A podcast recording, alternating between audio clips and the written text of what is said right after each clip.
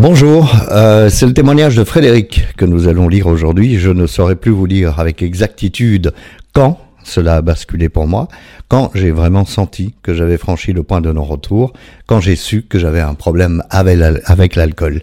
Alors Frédéric euh, nous livre son témoignage et il le livre également dans ce bouquin ah, deux, deux, deux, deux. On fait comme si on était chez Ardisson. Et donc, on, retrouve le bouquin de Frédéric qui s'appelle Frédéric Namur.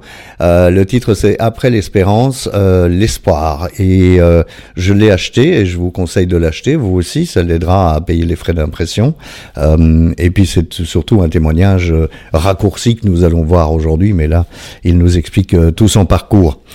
Euh, tout a commencé, on continue le témoignage de, Frédéric, tout a commencé un peu comme euh, nous tous, par prendre un verre d'apéro le soir, pour se détendre, pour oublier les tracas de la vie.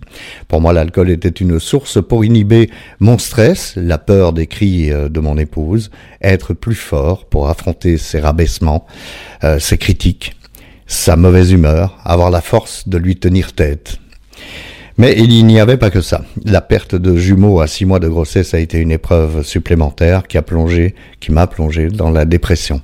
L'alcool et la dépression ne font pas bon ménage et en effet, ou du moins cela vous plonge encore plus dans le mal-être. Et c'est vrai que euh, bah, c'est comme de rajouter de l'huile sur le feu. Forcément, l'alcool rend dépressif. Alors quand on est déjà dépressif, c'est évidemment pas la solution.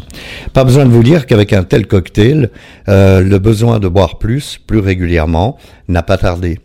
Euh, passage obligé, augmenter les doses pour en ressentir le même effet d'un verre à une bouteille de Porto par jour, et cela assez rapidement. Voilà, c'est un peu comme moi, d'un verre de pastis par jour à une bouteille de pastis par jour. Plus de doute, j'étais malade alcoolique, mais je n'avais pas encore mis le mot dessus. On se voile la face, euh, dit Frédéric, et je suis bien d'accord avec cette analyse. Euh, on se voile la face, on pense que l'on n'est pas comme l'alcoolique euh, qui titube dans les rues. non, non, moi c'est différent. Enfin, c'est ce que je pensais. Mon premier appel à l'aide a été dirigé vers mon médecin traitant.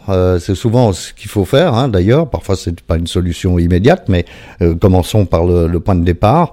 Mais à part quelques médicaments, je n'ai pas eu vraiment de soutien, nous dit Frédéric, juste de l'antidépresseur plus fort et de l'antabuse, sans succès pour moi. J'ai ensuite tenté une autre approche, les groupes de soutien, et dans ce cas-ci c'est le groupe Vie Libre. Cela m'a aidé quelque temps et puis j'ai fini par ne plus y aller, pour ne, par ne plus trouver de l'intérêt ou, ou l'aide dont j'avais besoin. Nous ne sommes pas tous réceptifs à ce genre de réunion et en effet, c'est vrai, moi je l'ai fait pendant cinq ans tous les jours, c'est un peu euh, au cas par cas et selon chaque individu. Donc voilà, moi je préconise toujours de tout essayer, euh, y compris euh, pourquoi pas les post-cures et les cures et c'est de ça qu'on va parler puisque l'essentiel du témoignage de Frédéric se trouve là. Après avoir passé encore quelques années en couple, j'ai pris mon courage à deux mains pour quitter ma femme, pour euh, fuir le mal que cela que cela m'engendrait. Après ma séparation, je suis passé par plusieurs tentatives pour essayer de m'en sortir, plusieurs cures en milieu hospitalier, une cure sans médication à l'arrache qui a failli me coûter la vie, une crise d'épilepsie. Et puis, lors d'un rendez-vous avec euh, mon nouveau médecin traitant, pour la première fois, il m'a parlé de centre de post-cure. Post-cure, bah oui que les cures n'étaient pas là euh, pour résoudre le problème, que les cures étaient là que pour nous permettre de réaliser un sevrage physique, mais que derrière, il y avait tout un travail psychologique et, euh, il faut l'entreprendre, évidemment, ce travail psychologique. Euh, Frédéric continue en disant Je suis rentré à l'Espérance, d'où le titre du bouquin, à Thuin, en mars 2020, c'est en Belgique, hein, donc à Thuin, euh, pour ma post-cure. Je venais de faire deux mois de cure à Namur avant d'y entrer. Donc c'est très important qu'on note tous ensemble, parce que moi je peux pas vous partager cette expérience-là, euh, vu que je n'ai fait ni cure ni post-cure. Mais donc, ici on parle de Frédéric qui nous fait une cure à Namur pendant deux mois, une cure de désintoxication, donc pour perdre euh, l'habitude de, de, de, boire et, euh, et puis tout ça sous contrôle médical bien sûr. Et ensuite six mois et j'ai pu me reconstruire, mettre des mots sur mon mal-être en post-cure. Donc c'est très très très important de, de voir euh, que ça ne se passe pas du jour au lendemain. Non seulement ça ne se passe pas du jour au lendemain, mais personne ne nous demande, nous euh, qui avons un problème de consommation, quel que soit le produit d'ailleurs, hein, personne ne nous demande de devenir euh, du jour au lendemain un saint. Le, le but n'est pas ça, le but est de se sauver soi-même et de sauver les dégâts qu'on pourrait occasionner aux autres. Entre, Frédéric continue, entre travail thérapeutique avec les psychologues, les ergothérapeutes, l'aide des éducateurs, des assistantes sociales fait partie aussi du programme. Ce centre met tout en fait, en tout en place pour euh, aider à te remettre en selle, euh, à repartir à zéro.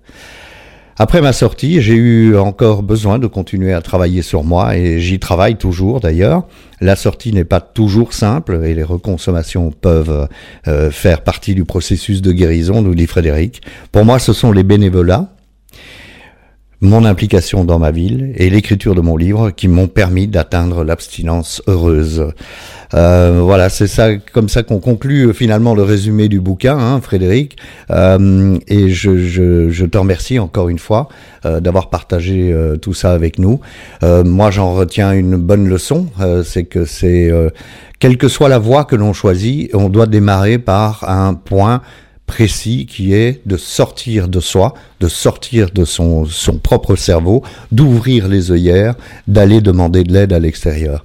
Quand on fait ça, eh bien, euh, on a une chance de s'en sortir. Si on ne le fait pas, on a beaucoup de chances d'y rester, mais d'y rester au propre et au figuré, rester dans la consommation et finir par mourir, par en mourir. J'en suis euh, le témoin, j'ai failli en mourir. Euh, je ne sais pas par quel miracle la, la prise de conscience s'est produite, mais je sais qu'elle peut se produire et je sais qu'elle peut se produire pour chacun d'entre nous. Voilà, je vous souhaite une très très bonne semaine. On se retrouve la semaine prochaine. Au revoir.